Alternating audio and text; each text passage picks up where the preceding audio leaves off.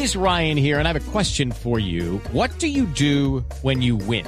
Like, are you a fist pumper? A woohooer, a hand clapper, a high fiver. I kind of like the high five, but if you want to hone in on those winning moves, check out Chumba Casino. At chumbacasino.com, choose from hundreds of social casino style games for your chance to redeem serious cash prizes. There are new game releases weekly, plus free daily bonuses. So don't wait. Start having the most fun ever at chumbacasino.com. No purchase necessary. BGW. Void were prohibited by law. See terms and conditions. 18 plus. Hello, blue jeans. El fin de semana para estar en.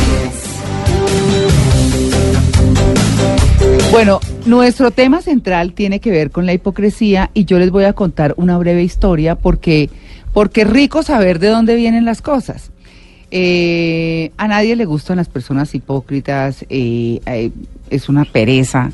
Eh, muchos la ejercen con un profesionalismo increíble que nos convence, ¿no? Sí, sí, sí, tienen Eh, máster y especialización. Y otros lo hacen tan mal y lo siguen repitiendo, entonces menos mal lo dejan ver, ¿cierto? Pero, pero la hipocresía viene de esos personajes que actuaban en el teatro griego.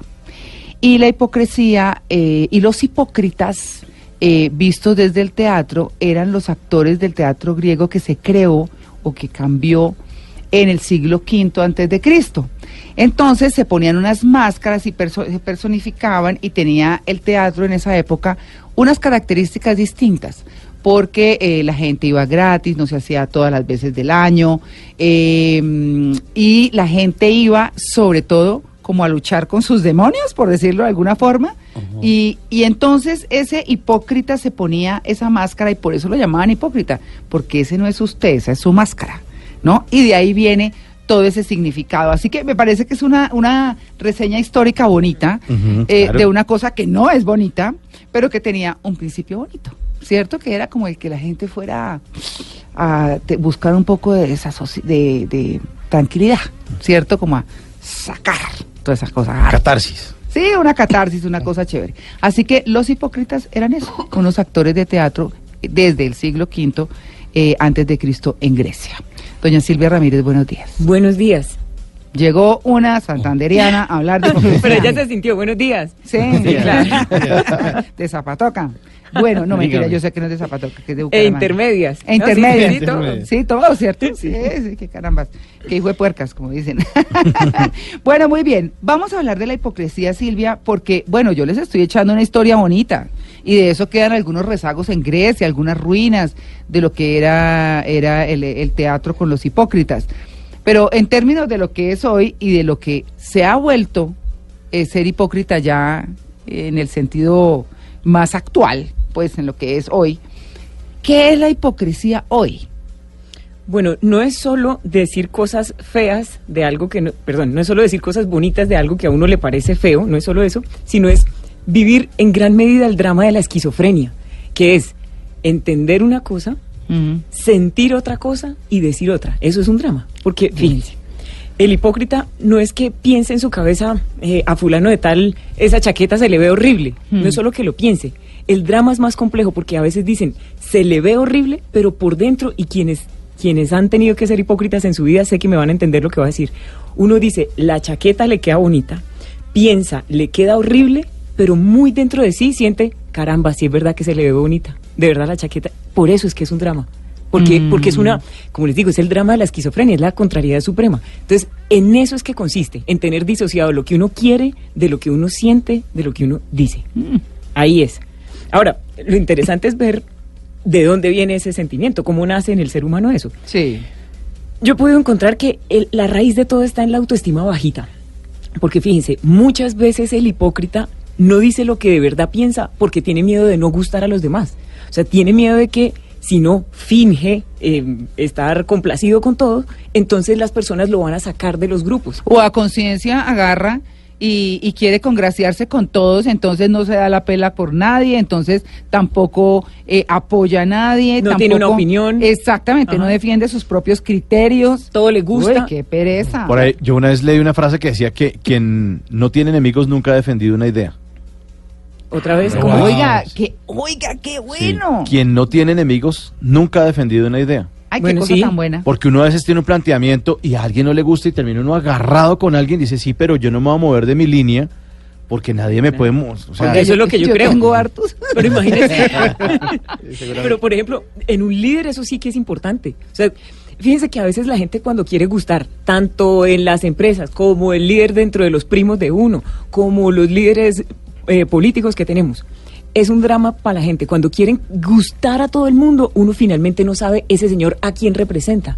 Representa, por ejemplo, los intereses de la izquierda o de la derecha. Representa los intereses de la comunidad gay o al contrario. ¿Qué? O sea, es muy importante que uno de entrada sepa qué es lo que defiende la gente. Sí, vas a ver qué le gusta y qué no. Claro, pero bueno, ahora, el Sí. otro origen de la, de- de la hipocresía, que también tiene que ver con la autoestima, es, mi autoestima es tan bajita que yo no tengo claro por qué soy valiosa, por qué soy, por qué tengo algún mérito, de modo que me queda imposible disfrutar las otras cosas bonitas que les pasan a los demás. Me queda imposible alegrarme sinceramente, por ejemplo, porque María Clara tiene un ascenso, porque está estrenando un carro. Yo no consigo.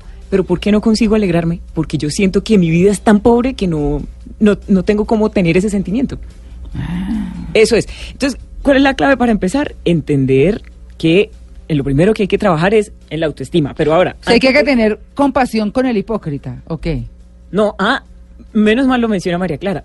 Hay que tener respeto con el hipócrita, porque, ojo, la otra persona que uno tiene al frente generalmente es mayor de edad y uno es libre hasta de decidir si quiere ser hipócrita. Entonces, o sea, uno tiene que procurar no serlo, pero si la otra persona que uno tiene al frente quiere ser, ojo con esto, apreciada audiencia, uno tiene que respetar que la otra persona se determine por lo que quiera hacer. ¿Es la hipocresía un vicio de la adultez? Porque a los niños eh, siempre sabemos que son espontáneos, No, sinceros y hasta en medio crueles. de eso imprudentes y crueles. Sí. Sí. eh, y dicen las cosas como la piensan. ¿En qué momento ese chip cambia y en la adultez nos volvemos Claro, a veces es- prudentes pero hipócritas también? hipócritas como una estrategia de supervivencia, porque Mm. el adulto, y más en esta época, que si usted se fija, Juan Carlos, como estamos compartiendo fotografías, información, a la larga todos en el fondo lo que queremos es gustar. Entonces el adulto como una estrategia de supervivencia, pues finge cosas. Y por eso les, les decía hace un momentico, este tema es clave abordarlo sin fanatismos. Todos en alguna medida fingimos, Sí, pero además, obvio. menos Claro, mal porque hay que ser prudentes Claro. también. Entonces, claro. a- toca, eh, digamos, desligar el concepto de la diplomacia del de la hipocresía. Y para mi gusto, la diferencia está en el, en el ánimo, en el Sí. sentimiento que uno tiene adentro. Porque el hipócrita... que ese no se nota. Exacto. Claro. Hay, el, el punto con el alma es que es insondable, eso uno ahí no llega, pero ojo a esto, cuando uno es diplomático, generalmente eso es una expresión de cortesía con la otra persona, que uno dice, bueno, esto que estoy pensando, voy a encontrar la manera más bonita y, y más civilizada de decirle, ese es el diplomático. Mm. En cambio, el hipócrita es ese que está sufriendo por dentro, ¿sí, les- sí ven? En cualquier caso están diciendo cosas bonitas, pero el ánimo es lo que es distinto. Ahora, ¿se imaginan que uno todo el tiempo dijera lo que piensa? no podría tener amigos. Entre otras cosas porque a veces uno se hace una idea rápido de las cosas y 10 minutos después que uno entendió el panorama completo. Mm. ¿Sí ven? Entonces, no que hay es de lo ser- que no se preocupa la gente, ¿no? Sí. De entender el panorama completo. Claro, pero es la que es- gente va emitiendo conceptos y diciendo cosas y tomando decisiones alrededor de situaciones que no conocen su totalidad y mucho menos conoce la contraparte. Mm. La Claro. gente no se preocupa de eso. Y van juzgando y van diciendo Ah, no, y condenan claro, al que toque. disparando a Sí, todas partes. Claro. Exacto. Pero es que es imposible de todas maneras eh, decir siempre la verdad. Porque Sí. uno no, podría, no, No, podría claro, andar no. con eso. Y si uno No sería el enemigo. tener relaciones. Exacto. No, con podría nadie. tener novia. Pero, Mauricio, tener Pero con nadie. O sea, si Sí, uno no. todo el tiempo le está diciendo a todo el mundo lo que uno realmente está pensando, acabaría. Sí. Pero no. fíjese que son dos cosas parecidas pero distintas. Sí. Una cosa es no decir todo lo que uno está pensando, que eso es la prudencia, y otra cosa es no decir siempre la verdad. O sea, sí se trata de decir la verdad, solo se trata de ponerse filtros. Ahí está. Pues para que empecemos a... Pero- a- pero o sea, ¿sabe como qué? maquillarla. ¿o qué? No, no, no, No. Tener un sentido de la oportunidad. Porque, por ejemplo, No, si y, yo de- y del respeto mismo, ¿sabe? Claro. Yo creo que hay cosas que, que rayan con el respeto. Además, o sea, si, si entraran en este momento a la cabina, por ejemplo, pensemos en un muchacho de unos 25 años que ya no tiene un centímetro cuadrado de su piel, pues donde le quepa más un tatuaje lleno de piercings, no sé qué. En mi cabeza, automáticamente, inevitablemente, yo voy a emitir un juicio. Sí. Pero el error sería empezar a tratar a esa persona de una forma u otra sin, de- sin darme la oportunidad de conocer qué tiene adentro. Claro. Encontrar que es una persona inteligentísima con unos sentimientos lindísimos y que al final uno tiene derecho de hacer con su cuerpo lo que quiera. Pues sí, Está. claro, Sí. claro. Ahora, una cosa clave es estar a la trinca para reconocer a los hipócritas. Ustedes sí han visto, el hipócrita. Pero es que, Silvia, yo quiero, yo quiero hacer una pausa porque a mí me parece que usted dijo una cosa muy importante antes, cuando estaba contextualizando la hipocresía. Sí. Y es que lo que definitivamente hay de diferencia entre ser diplomático y entre ser hipócrita es el sentimiento de dentro, que ese uno no lo ve, porque uno no sabe si esa persona que le está diciendo, ay, sí, ese saco, no sé, de pronto no te queda bien, y por dentro está diciendo, uy, le queda divino, huepucha, no, qué horror, o cosas así, Sí. no, Claro. cosas como por el estilo. Entonces, lo que yo digo es, ese sentimiento es el que uno no ve y es el que no le permite a uno saber si esa persona está siendo sincera con uno. Sí. ¿cierto? Entonces, entonces, ¿cómo? Yo no diría cómo descubrirlo, pero cómo manejarlo. Pues los humanos tenemos la capacidad de leer a los otros humanos con relativa facilidad. Y entonces lo que toca pensar es, de las cosas que a uno la gente le dice, esas cosas hay que catalogarlas en tres grupos, me parece. Mm. Uno, cosas que como vienen de una persona que tiene mi confianza, que yo sé cómo piensa más o menos, que la conozco de un tiempo, lo- las opiniones que me dé esa persona para mí pueden ser ca- catalogadas como retroalimentación. O sea, le pongo atención según la persona de la que venga, otras opiniones que yo reciba deben ser catalogadas exactamente como eso, como opiniones. Bueno, esta persona piensa que mi camisa es fea, pues normal, eso es solamente una opinión, real- realmente no es una retroalimentación. Y en tercer lugar, las habladurías. Cuando uno sabe que es una persona más bien chismosita, que nada de los demás le gustan y ahora aparece halagándome a mí algo o destruyéndome la pinta que Uy, tengo uno sabe puesta, que ella es paja. Exacto. Pues. De entrada uno sabe que eso es una habladuría. Y se los digo para que no, no comamos cuento. O sea, Sí. no, empie- no empecemos por tragar el cuento entero, entre otras cosas porque lo que nosotros pensamos de nosotros mismos no puede depender tanto de lo que nos dicen desde afuera. Pero ¿sabe qué, Silvia? Creo que quedamos en un punto interesante para que lo retomemos en el próximo segmento. Sí. Ya nos vamos para el break. Y es cómo identificar a esos hipócritas Ay, me encanta. y cómo actuar frente a eso. Sí, estupendo. ¿Cierto? ¿Listo? 8 y 27. En blue jeans. El fin de semana es para estar en blue jeans. 8 y 41, este tema de la hipocresía es muy, pero muy interesante. Bueno, Silvia, eh, para quienes llegan, están llegando a la sintonía de Blue Jeans, estamos hablando hoy de ser hipócrita. ¿De qué pasa cuando se es hipócrita? ¿De qué hay en los sentimientos de las personas que la ejercen con tanto con tanta frecuencia y otros con tanto profesionalismo que no se les nota? Y de cómo reconocerlos. Entonces quedamos en cómo reconocerlos. ¿Cómo reconocer a un hipócrita, eh, eh, eh, al hipócrita profesional? Bueno, lo- el primer gesto, el, uno de los más evidentes es la voz. ¿Ah, sí? Claro, porque es verdad que todos ponemos la voz más aguda, por ejemplo, cuando vamos a hablar con nuestra mascota. A mí me pasa que cuando voy a hablar con Leoncio, hola mi amor muñequito. Pero fíjense que el hipócrita muchas veces hace lo mismo. ¿Ah, Solo sí? que se le siente forzada. Ay, María Paula, ¿cómo estás de hermosa? No puede pronunciar bien, Eso pero pone la voz más chillona. Eso es casi automático. ¿Por qué? Porque les está costando decir el, el halago que están haciendo. Lo otro, señalan atributos, le alaban a uno atributos que ellos no saben que uno tiene. Por ejemplo, un compañero de la oficina con quien solo me veo en la oficina y me dice, ay, sí, es que tú cocinas súper bien. Y ese jamás ha tomado un agua de panela que yo le haga, ¿qué vas a ver? y me está halagando cosas que él no sabe. Segundo. Tercero, son bastante tocones. Fíjense que le cogen a uno el brazo. Sí, sí, se van caminando con uno de gancho. Ay, hola Ah. María Clara. Y se le cuelgan a uno. Sí, sí. Pero además les parece horrible el pelo que uno tiene. Ay, ese pelo tuyo. Y lo cogen así como casi con, como con lástima, pero le cogen a uno el, el cuerpo, la camisa, el pelo, bueno. Otra, en los, en los señores se nota mucho el, con, el, con el humor negro. Los, los, los hombres, cuando, cuando quieren acabar con otro, pero pues no lo quieren hacer de frente, entonces acuden al humor negro para ridiculizar a la persona. Ay, según, pues eso, eso lo he visto hacer muchas Mucho, veces, sobre claro. todo en, Claro. en- como en juntas o en cuando no hay mucha gente. O sea, Claro. pero cuando hay siete, ocho personas en esa clase de reuniones, ahí es que es fijo. Sí. Y bueno, y lo otro es el lenguaje corporal de como de humillar. O sea, se les ve con el mentón alto, marcando la, la, la posición, para en todo caso no, no quedar en desmejora. Con esos rasgos, que ojo, no siempre son matemáticos, uno, dos, hay hipócritas profesionales, como lo decía María Clara, que todos estos rasgos que yo acabo de decir los, los, los controlan. Entonces Claro. no se les nota. Por eso toca estar siempre a la trinca. Pero estos rasgos son bastante sintomáticos de que, de que la persona que tenemos al frente no sabemos lo que está diciendo. Bueno, está pero pensando. cuando, pero cuando le sale a uno un hipócrita no profesional, Ajá, mal hipócrita, o sea, no sabe fingir, sí. se le ve horrible. eh, y toda la cosa, y sin embargo insiste en hacerlo. Sí. Digamos que a mí me pasó hace un relativo tiempo. Una persona que yo creía que era, eh, esa persona era amiga mía y realmente no lo era. Y en una conversación en la que yo iba a confrontar esa situación, Sí. iba a esa, ese, eh, lo que ha pasado, pues, eh, entonces, sí, no. Pero ese no como de Chespirito, pues. Sí, sí, sí. No, y entonces yo empecé, cuando yo empecé a hablar, empecé a ver unas actuaciones tan infinitamente falsas que yo dije, ¿sabe qué, María Clara? No diga nada porque aquí no vale la pena. Si esta persona tiene la cachaza de hacer esto y de, y de fingir tan mal, se le ve tan horrible, pues usted más bien ni haga el reclamo, no pierda el tiempo y váyase de aquí. Y eso fue lo que hice.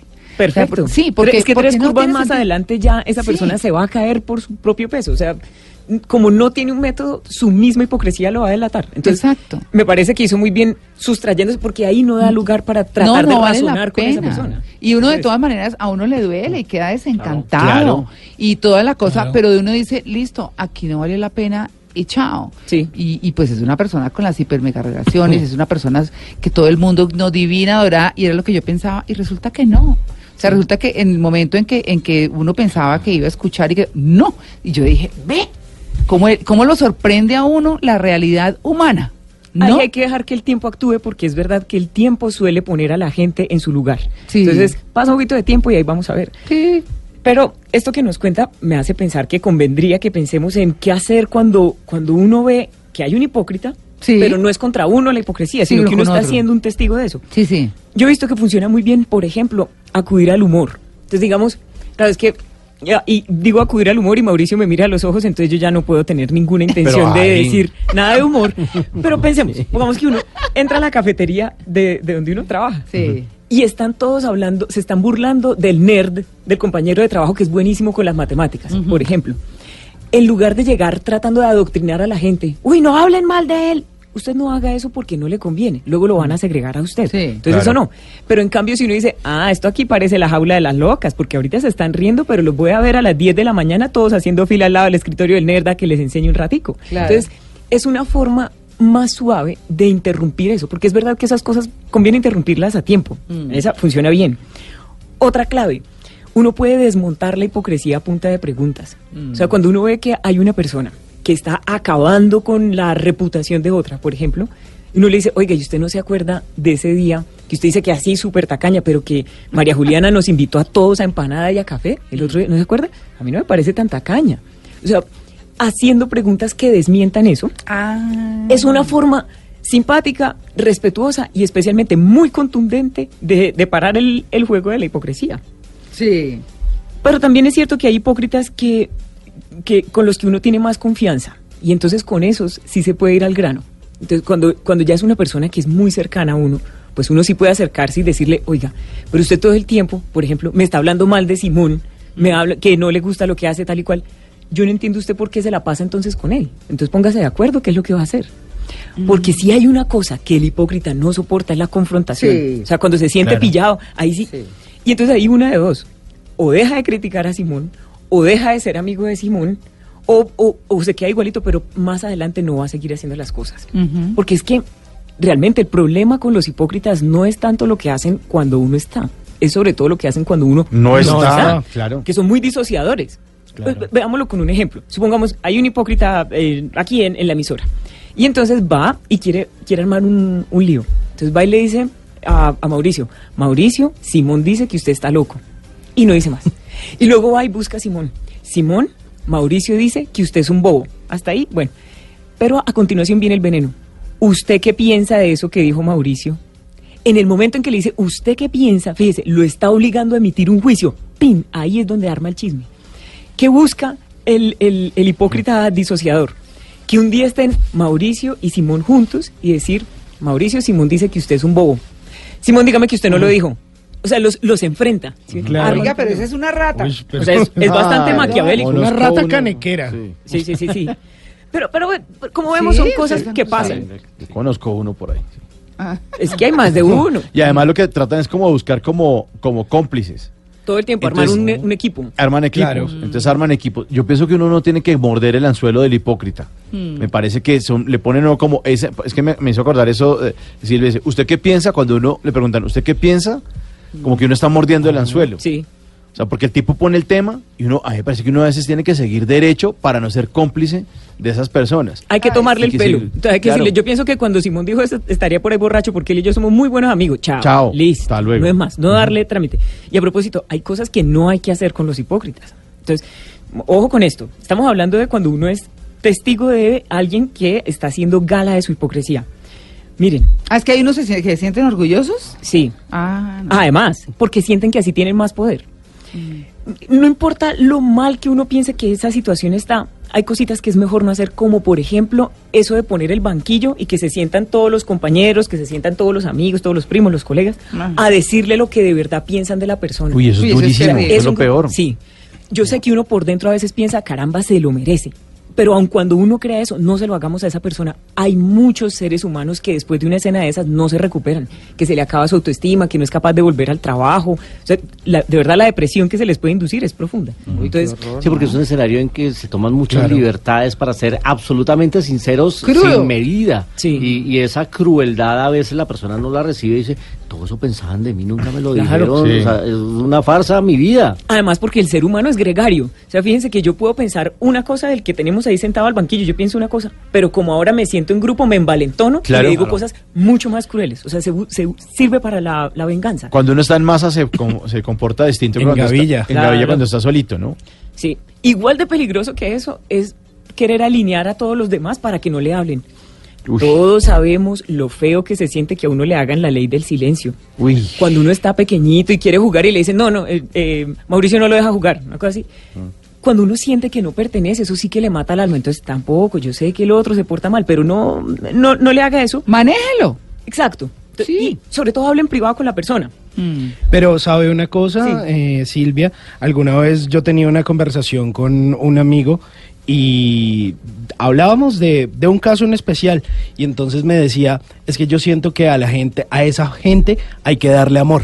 Porque a esa gente Sí. precisamente Sí. le hace falta amor. Entonces usted tiene que contraatacar. Entonces me decía como si esa gente pues habla mal de usted, to- toma actitudes envidiosas y todo eso, pues voltéesela, llévele algo, dele un Ajá. abrazo, regálele un dulce, porque es gente a la que le hace falta vivir, le hace falta amor. Claro. Y, y, y justamente a propósito de esto, pues no hay que vengarse del, del que es hipócrita, porque ahí donde está, está sufriendo un montón. No comience, por ejemplo, a decirle ironías. Como hay gentecita que aquí sonríe, pero detrás clava el cuchillito. No, no. Perrito. Exacto. ¿Por qué? El vainazo. Claro, pues no haga eso porque es que a usted es a quien no le conviene. Todos somos humanos, todos nos equivocamos. Cuando usted más adelante cometa un error, el hipócrita, el hipócrita que estuvo herido va a estar guardando ese resentimiento. Un error pequeñito suyo se lo va a restregar diez mil veces, luego él va a querer vengarse. Entonces no haga eso. Como tampoco, que creo que esto lo habíamos mencionado otra- en otro episodio, no se ponga a tratar de desmentir lo que el hipócrita está inventando de usted. ¿Por qué? D- digamos, dicen, eh, supongamos que a mí me que yo trabajo aquí en la emisora y que me promueven, tengo un ascenso. Dicen, "Hmm, si vio Silvia, se tuvo que acostar con todo el organigrama de la emisora, pues para... sí, y entonces yo, angustiada, me pongo a decir, María Clara, imagínese que, que fulano de tal está diciendo eso, pero yo no me acosté con todo el organigrama, ni en general, pues con nadie. María Clara no estaba pensando en eso, no sabía nada. Y ahora que yo le dije, ella se va a quedar pensando en una cosa que no tenía por qué estar pensando. Entonces, usted no se ponga a tratar de desmentir lo que está diciendo el hipócrita. Porque ese sí me dijo eso es por algo. Claro. Se está Total. aclarando es porque... mm, Ajá, entonces demuestre que usted sí tiene el mérito de estar donde está, pues con su ejemplo. Demuestre Claro. que- claro, Con su funciona trabajo. así, exacto. Sí, Ahora, eso. a veces son dolorosamente hipócritas con uno. ¿Se han visto? Como es dolorosamente hipócrita. Pues cuando uno está viendo que es ya no es que uno sea testigo de un hipócrita hablando Sí. mal de otro, sino que uno, así como la escena que usted nos narró ahorita, uno tiene el hipócrita al frente de uno. Uy, O sí, sea, qué que está pereza. haciendo y uno lo está, lo, lo siente, lo nota, lo padece. Mm. Aquí una cosa muy importante. Usted no deje de brillar por miedo al hipócrita. Ay, porque es que a veces uno dice, a ver, si muestro mucho mis logros, si, si doy buenas ideas en la lluvia de ideas, si dejo que me vaya, que se note que me va bien, entonces el hipócrita luego me va a destrozar por detrás. Usted En fin y al cabo, el hipócrita va a hacer lo que quiere hacer. Mm. Usted tiene dos opciones. O se permite despertar la envidia del hipócrita o hace que lo recuerden a usted con lástima porque es un perdedor. Entonces usted no deje de poner las fotos de ese viaje que usted tenía el sueño de hacer, pues ponga la foto. Ojo, pero debajo de la foto no va a escribir duélale a quien le duela, dos puntos, París. No, no, no, no, ponga la Sí. foto, sí, con cariño, pero, pero usted no deje de brillar. Segundo, lo que decía Simón, usted entienda que el, el drama del hipócrita es que es muy egoísta. Entonces, usted dé el ejemplo de generosidad que el hipócrita no es capaz de tener. Porque es que un- el problema, lo que hace sufrir al hipócrita es que él no concibe que a todos nos pueda ir bien. Entonces él piensa que la el éxito es poco y que solamente unos pueden ser exitosos y que pueden ser exitosos a cuento de que los demás no lo sean. Entonces hay que darle al hipócrita una mm, lección de abundancia. Ense- eh, usted compártale una idea para que él quede bien en la reunión. Usted sea especialmente amoroso con esa persona y con es, de esa manera pues se puede destrabar. Que entre otras cosas, si a ustedes les gusta la literatura, hay un libro que a mí pues me gusta mucho, Los Miserables de Víctor Ah, Hugo. claro. sí. Fíjense que cuando el hipócrita, que ha sido venenoso, ponzoñoso, malo, recibe de parte de uno un gesto lindo, ahí se da cuenta de la miseria humana. O sea, ahí se da cuenta que... Uy, yo soy un- Yo soy una porquería. Sí. claro. Y ahí es donde viene el cambio que perdura, no el cambio que es a punta de totazos. Mm. Otra cosita. Sí, Luis Carlos. Silvia, ¿hay algún tipo de hipocresía buena o sana? Como, como, como cuando a uno le preguntan, ¿me estoy engordando? Y uno, no, No no, mucho, no. Por eso es que uno no le tiene que preguntar al marido. Pues uno, ¿para qué le pregunta al marido? Sí, si sí, le va va a decir que no, sí. Claro, no. Pero es, pues, es una hipocresía sana, No, saludable, porque es que... no porque uno se da cuenta. protectora. No. Pero es- entonces empecemos desde un poquito más atrás. La hipocresía es de por sí un concepto negativo. Entonces es como, mejor dicho, es como estar embarazada. Yo no puedo estar un poquito Un poquito embarazada. embarazada. Estoy embarazada o no estoy embarazada. Ya, soy hipócrita o no soy hipócrita. Eso es. Sí. Y, y lo digo es porque la hipocresía trae el venenito. Entonces, como decíamos al principio de esta conversación, hay que ser más bien diplomáticos, que es la intención es mía buena. Por ejemplo, entonces Luis Carlos me pregunta, ¿me estoy engordando? Yo tengo dos opciones. Tiro a matar y acabarlo y digo, de paso aquí me le vengo de las tres que le tengo ahorradas y le digo, algo. o pienso, Luis Carlos es tan valiente que me está preguntando cómo lo veo yo. Le tengo que contestar, entre otras cosas, para que reaccione a tiempo. Y digo, pues sí veo que estás cambiando un poquito.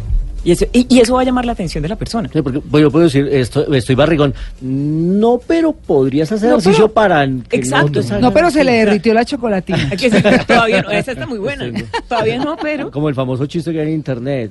Estoy muy maquillada. Depende, si vas a matar a Batman, Eso, y eso es lo que no hay que hacer. Bueno, pero, pero ojo que ahorita María Clara cuando contaba el, el episodio de ella con esta persona, frente a la cual dijo, yo para qué me quedo aquí dando la discusión.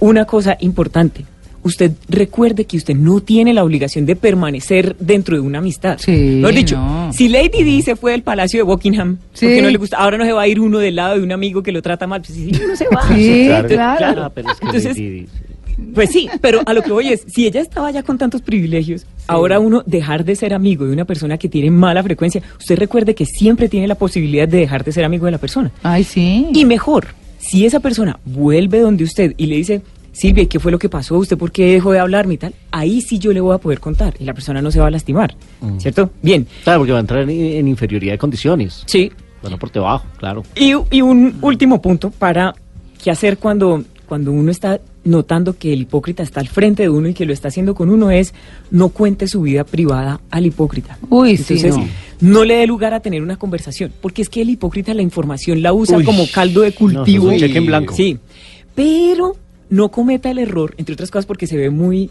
antiprofesional, se ve muy, muy vulnerable, no cometa el error de salir disparado. Sígale la conversación, pero con cosas normales. Háblele del clima, de la última película que usted vio, pero que usted está mal con su marido, no le cuente. Que usted está teniendo un problema con su hijo porque cayó en las drogas, cualquier cosa, no le cuente. No, no necesita esa información. Ah, ojo y esto, tampoco se deje dar información, porque es que el hipócrita es muy estratégico y empieza a tratarlo a usted como si usted fuera el confidente. Entonces le dice cosas em, importantes de su vida, de modo que, y ojo, cuando uno tiene información se vincula con las personas. Claro. Claro, como, como cuando la gente entra en la mafia, por ejemplo. El problema es que ahora tiene información. Entonces usted no se deje dar esa información, no se deje entrar en el círculo inmediato de amistad del hipócrita y con eso usted puede empezar a sobreaguar. Uy, qué cosa tan buena. Ya saben, ahí tienen las herramientas. Silvia, muchas gracias. No, a ustedes. Eh, Yo siempre disfruto venir, pero hoy Sí. sí siento como que arranco en quinta así pues de la emoción. Hoy ha sido un día especialmente emocionante. No, rico. no, chévere, además porque el tema es muy interesante y nos toca a todos.